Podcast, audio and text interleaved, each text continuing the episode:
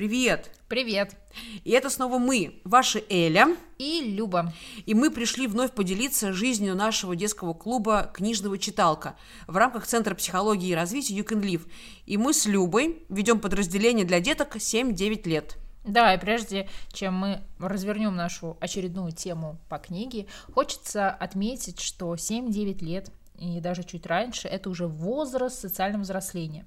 В этом возрасте перестает быть ведущей деятельностью, конечно же, предметная деятельность и даже отчасти игровая.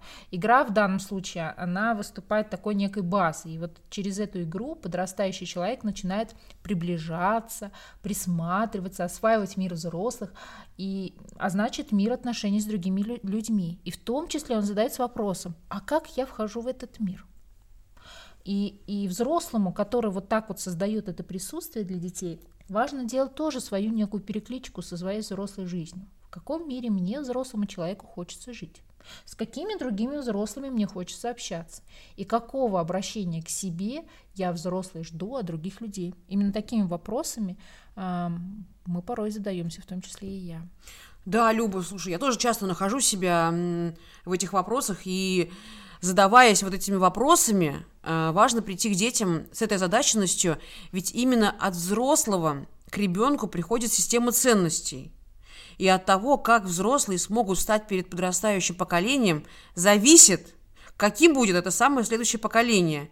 И поэтому мы ставим перед собой задачу не просто на наших занятиях считать, а проживать это время совместно друг с другом, и мы всегда пробуем направлять неуемную детскую энергию в созидательное русло. И сюжет, герои книги являются для нас поводом осваивать сложный мир взаимоотношений с соседом по планете и продолжать очерчивать э, такой свой силуэт, э, узнавая и понимая себя в контакте с этим миром. Да, да, да, это действительно так. Ведь мы на группе всегда вот внимательны к вот этим явлениям и берем на себя вот эту работу, создавать такую среду, да, без буллинга и хейта. Ведь если ребенок находится в состоянии безопасности, то все его силы уходят как раз на переработку стресса, а не на то, чтобы узнать или познать какую-то книгу, прожить ее, задаться вопросами. И он, конечно, эм, а для нас все-таки важно вот это вот э, вот этот вот процесс создания возможности выйти, эм, выйти вот, это, вот этому творческому потенциалу. Ну, Люба, ну и как же вообще выглядит такое вот наше присутствие, которое мы создаем для детей? О, интересно, давай порассуждаем. Ну давай. Вот мы в нашем клубе обычно читаем, правильно? Угу. И через игры, и такое, такие творческие задания ассимилируем прочитанное. И таким образом через книгу узнаем о том, как и чем живут дети. Узнаем мы детей, и дети узнают сами себя. А это важно все-таки тоже. Расскажу еще одно, а, то, что ты пропустила, что мы узнаем друг друга. Я узнаю себя, ты узнаешь меня тоже через книгу. Да, и вот такая вот, конечно же, работа по саморефлексии, она является важной частью становления ребенка. Уже в последующих периодах она э, подробно э, очерчивается, она становится важной для будущего подростка. Э, и успешного, ну, для будущего подростка, который готов вступить вот, это, вот в этот подростковый кризис. И поэтому сейчас важно начать эту работу. И мы, конечно, ее начинаем в нашем э, клубе «Читалка», чтобы это входило в привычку, такой вот процесс узнавания и понимания себя. Знаешь, Люба, о чем я жалею? О чем? Что в мои 7-9 не было такого клуба «Читалка». И что как-то, возможно, я вступила бы в свой подростковый кризис как-то иначе. Да. Упущение. Ну да ладно, да. Зато, видишь, мы для других можем как-то создавать что-то. И вот такие вот разговоры и обсуждения с этими нашими детками, узнавание того, что они думают по самым разным жизненным поводам, является частью важного процесса а, развития эмоционального интеллекта, Люба, да. того самого. Да, мы очень много про него говорим, но он очень-очень, правда, важен. Вот отсюда вообще вытекает возможность эмпатии. Ты знаешь про это? Да, В процессе конечно. понимания себя и, значит, осознавания того, какой встречи ребенок хотел бы ждать от мира, вообще мир начинает приобретать вот такое вот лицо. Становится объемным, значит, перед взрослеющим человеком не просто кто-то, а там напротив другой человек. Представляешь, другой. Слушай, ну вообще так, если действительно задуматься, это же событие целое, там, другой человек, не я. То есть он как бы не похож на меня.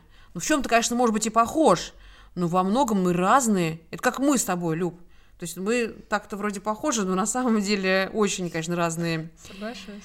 Да, и вот на самом деле от успеха постижения вот этой науки о том, что мы, люди, не тождественны друг другу, от того, насколько мы в состоянии услышать и понять другого, во многом зависит возможность и успешность выстраивать с другим э, или другими успешные творческие, деловые союзы, близкие отношения. Да, как мы с тобой, видишь, тоже устроили такой вот, э, ну, я не знаю, мне, мне даже интересно тут э, поразмыслить, какой у нас творческий или деловой союз. Мне кажется, у нас с тобой творческо-деловой союз, и в какой степени уже перетекающие какие-то более близкие, может быть, э, даже дружеские отношения. Да, это, конечно, очень ценно. Да, согласна. Но если возвращаться к нашей все же мысли, ведь мы, взрослые, не понаслышке знаем, как хочется, чтобы другой нас понял, услышал. И как сложно и непросто, когда человек напротив не, готов, не готов увидеть нас в нас самих. И вот тут это и зарождается в том самом детстве, когда ребенок знакомит когда ребенка знакомит взрослый со всеми этими процессами знакомства с собой и с другими, ведь это все, это все социальные задачи. Ребенок сам по себе не рождается с озабоченностью э, задуматься о том, в какой форме он подходит к другому. И именно задача взрослого помогать ребенку с постижением этой новизны. Ведь многие взрослые думают о том, что это как, знаешь, как врожденное какое-то, я не знаю, э, черта характера, либо еще что-то. Ну, такие базовые настройки как да, будто бы. Да, базовая настройка, что я Родился уже таким чудесным, э, понятливым и все понимающим человечком. И знаю, как вообще выстраивать социальные связи. Нет, дорогие мои, это как раз про то, где э, родитель, как э, самый близкий, как э, э самый, ну, так скажем, важный человек, да, может показать и рассказать да, о том, как это все происходит. И вот, конечно, мы подходим к тому, к нашей книге, к тому, о чем мы вообще разговаривали и э, как это вообще наши такие мысли здесь зародились на основе э, встречи, где мы знакомились с книгой чудесного писателя, драматурга Ефима Чаповецкого. Он написал такой труд, такую книгу «Непоседа», «Мякиш и не так». И вот мы взяли э, знакомить э, ребят с маленьким, ну, с кусочком этого произведения, потому что это целая книга. И нам было, ну, почему именно это произведение? Потому что нам было интересно поисследовать вот эту тему разности, непохожести. И вот как это все описывает Ефим Чуповецкий, еще и в стихах в том числе, да, что у каждого там героя своя песня, это, конечно, красота. Да, это было красиво, действительно. То есть в этом произведении действующими героями были человечки, сделанные из самых разных материалов, очень подвижные пружины, из пружины, из пружинок непоседа. Такой мягкий, из пластилина мякиш. И деревянный, такой серьезный, не так. И встретившись с этими героями, мы подумали о том, что можно дать детям узнать себя через этих героев увидеть другого и пробовать э, вот в этой разности повзаимодействовать. И вообще по такой случился интересный опыт, правда, Люб? Да, мне очень понравилось, как это было. Это было, во-первых, по-живому и очень так моторно, как мы любим. А, но тут важно отметить следующее. Для того, чтобы все эти разговоры становились реально полезными детям, важно, чтобы они были исследовательского, любопытствующего характера, чтобы это могло открывать двери к пониманию и осознаванию себя у детей. Потому что если мы начнем говорить с детьми об этом с позиции как бы э, претенциозно сверху вниз или э, в неком оценочном, э, с неким оценочным настроением, то это может вызвать стыд. Да, вот такой вот, просто вот стыд. А стыд, как мы знаем, это очень мощный регулятор возбуждения интереса. И значит, мы в этот момент что? Дверь к себе не отк... никогда не открываем, а наоборот закрываем.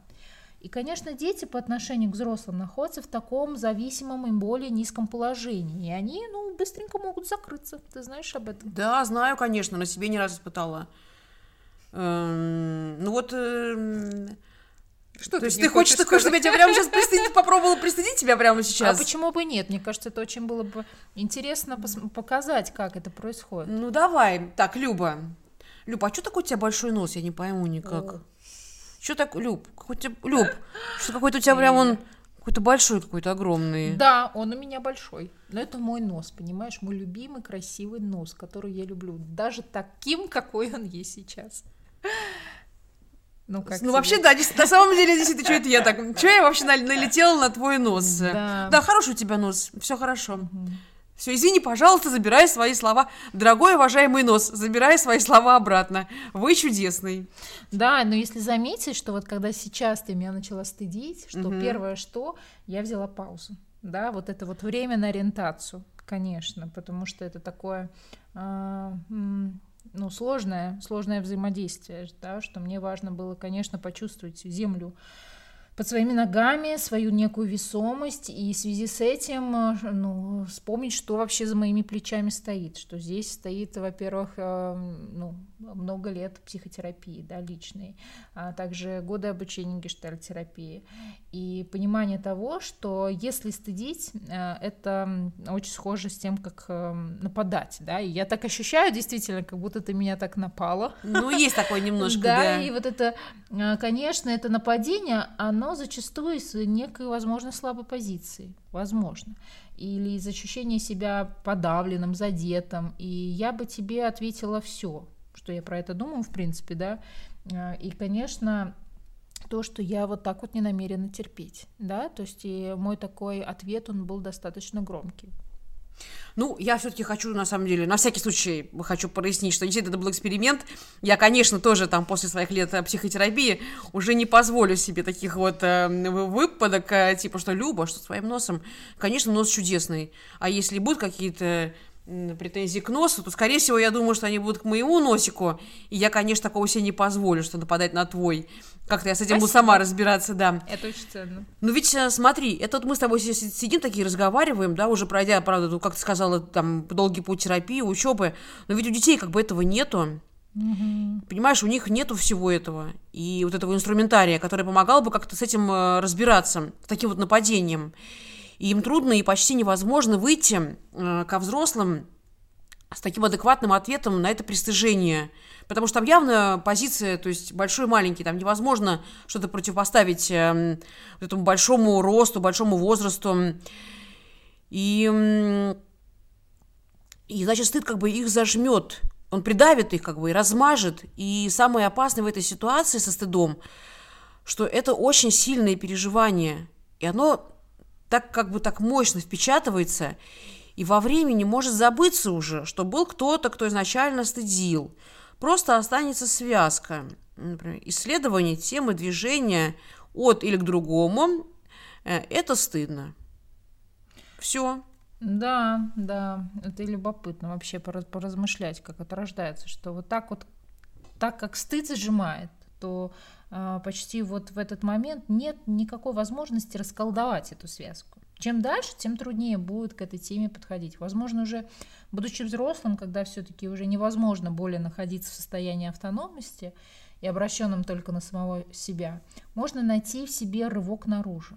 Но это чем взрослее, тем сложнее, потому что это любая система, она, конечно, стремится к сохранности, и лучше плохое имеем, что имеем, чем неясно, какой характер и чем что-то другое. И, как правило, без психотерапии в сопровождении э, без сопровождения это сложно найти этот выход к чему-то иному, новому.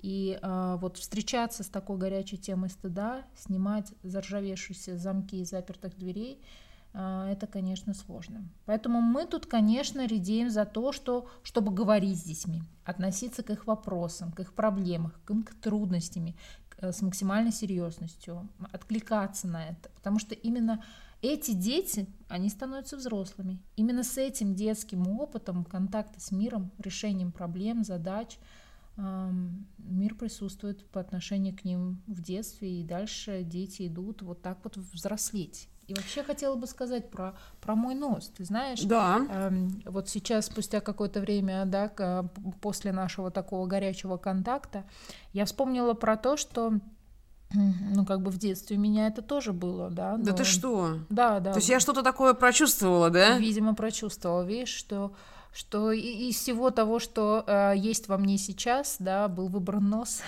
Да, это интересно. Это любопытно, да. Но, но да, и я сейчас, ну, видишь, я вот э, вспомнила как какой-то момент, что это просто нос, ну, в смысле, что ни людей, ни, ни каких-то моментах, э, кто это был, как это был, то есть связка как бы.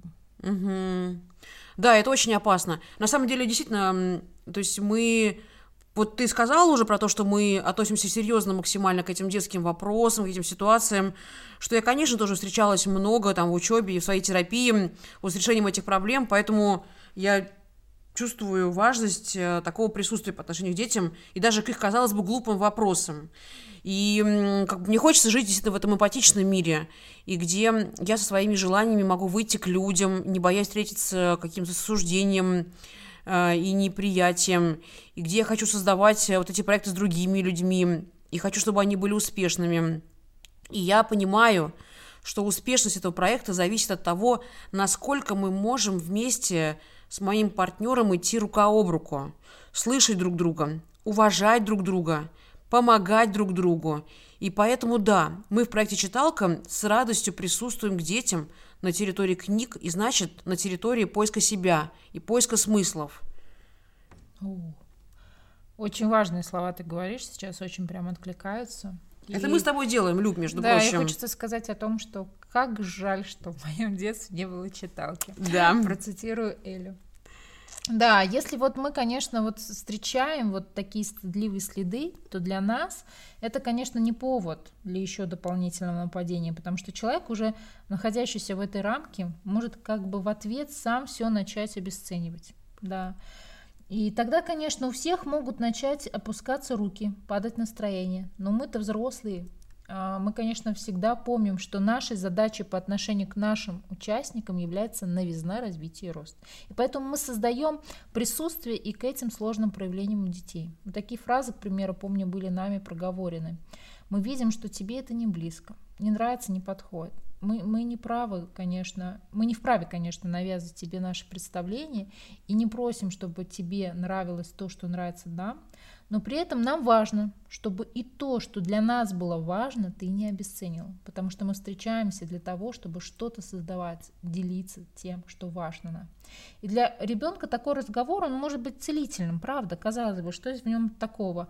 Но э, потому что мы сейчас вот показали, что нам важно сохранить э, за ним э, право что-то не любить. И при этом показали пример того, как и свое можно защищать и не давать в обиду. Это альтернатива тому опыту, когда его ценность не могли не извернуть. И самое интересное, что мы практически в конце всегда проводим тоже шеринг наших угу. встреч, где э, просим поделиться своим мнением и всегда поясняем, э, и особенно если это вновь при, пришедшие э, ну, ребята, участники, дети, участники, да. то мы всегда поясняем о том, что, может быть, что-то не понравилось, да, и уточняем, как вообще вам? То есть это не обязательно сюда может выйти только что-то сладенькое, приятненькое, да, что это может быть и что-то не очень. Да, по-разному у нас бывает, с тобой согласна, Люба, что кто-то, правда, есть дети, которые не любят громкость, есть дети, которые любят побегать, попрыгать как-то. И, кстати, про побегать и попрыгать. Нам важно сказать, что мы на нашей читалке разрешаем детям двигаться. Да, группа вроде читалка, да, Люба? Угу. И значит, мы вроде как бы должны сидеть читать, но не все так однозначно. И все гораздо сложнее организовано, тем более у детей 7-9 лет. Ведь э, это дети, и большинство из них э, все еще очень моторны в этом возрасте. И им трудно сидеть э, долго на месте. Да, потому что именно этот возраст, а, когда ребенок э, так, э, ну, возраст перехода, да, в новое состояние, в, в, в учебу, где необходимо больше усидчивости, да, где необходимо сидеть больше, да, и, конечно, многие родители на этом зациклены, да, и обостряют внимание настолько, что теряют эту чувствительность к ребенку, что он пытается об этом сказать тем, что он начинает активничать, бегать, прыгать. И в какой-то момент дальше, конечно, это переходит в какую-то а, еще и эмоциональную подоплеку в том, что он не любит, ненавидит, не хочет и, там сидеть, что важно подвигаться. Вот. То есть он как будто протестует э, против ребенка, э, против такого какого-то, может быть, нападения родителей, да? Да, да. И, и важно, конечно, э, на, ну вот мы на нашей читалке, для нас это важно, да, что, чтобы ребенок мог тут подвигаться в том числе. Да, и на самом деле, что хочу сказать, то есть вы так не подумайте, что мы там только двигаемся.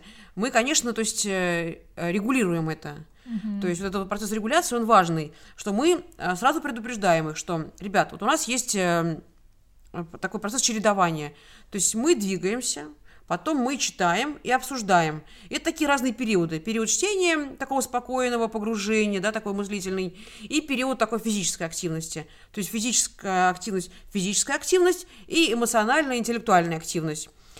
Ознакомились немного с текстом и дальше начинаем обсуждать его, обживать его, буквально вживаться в текст.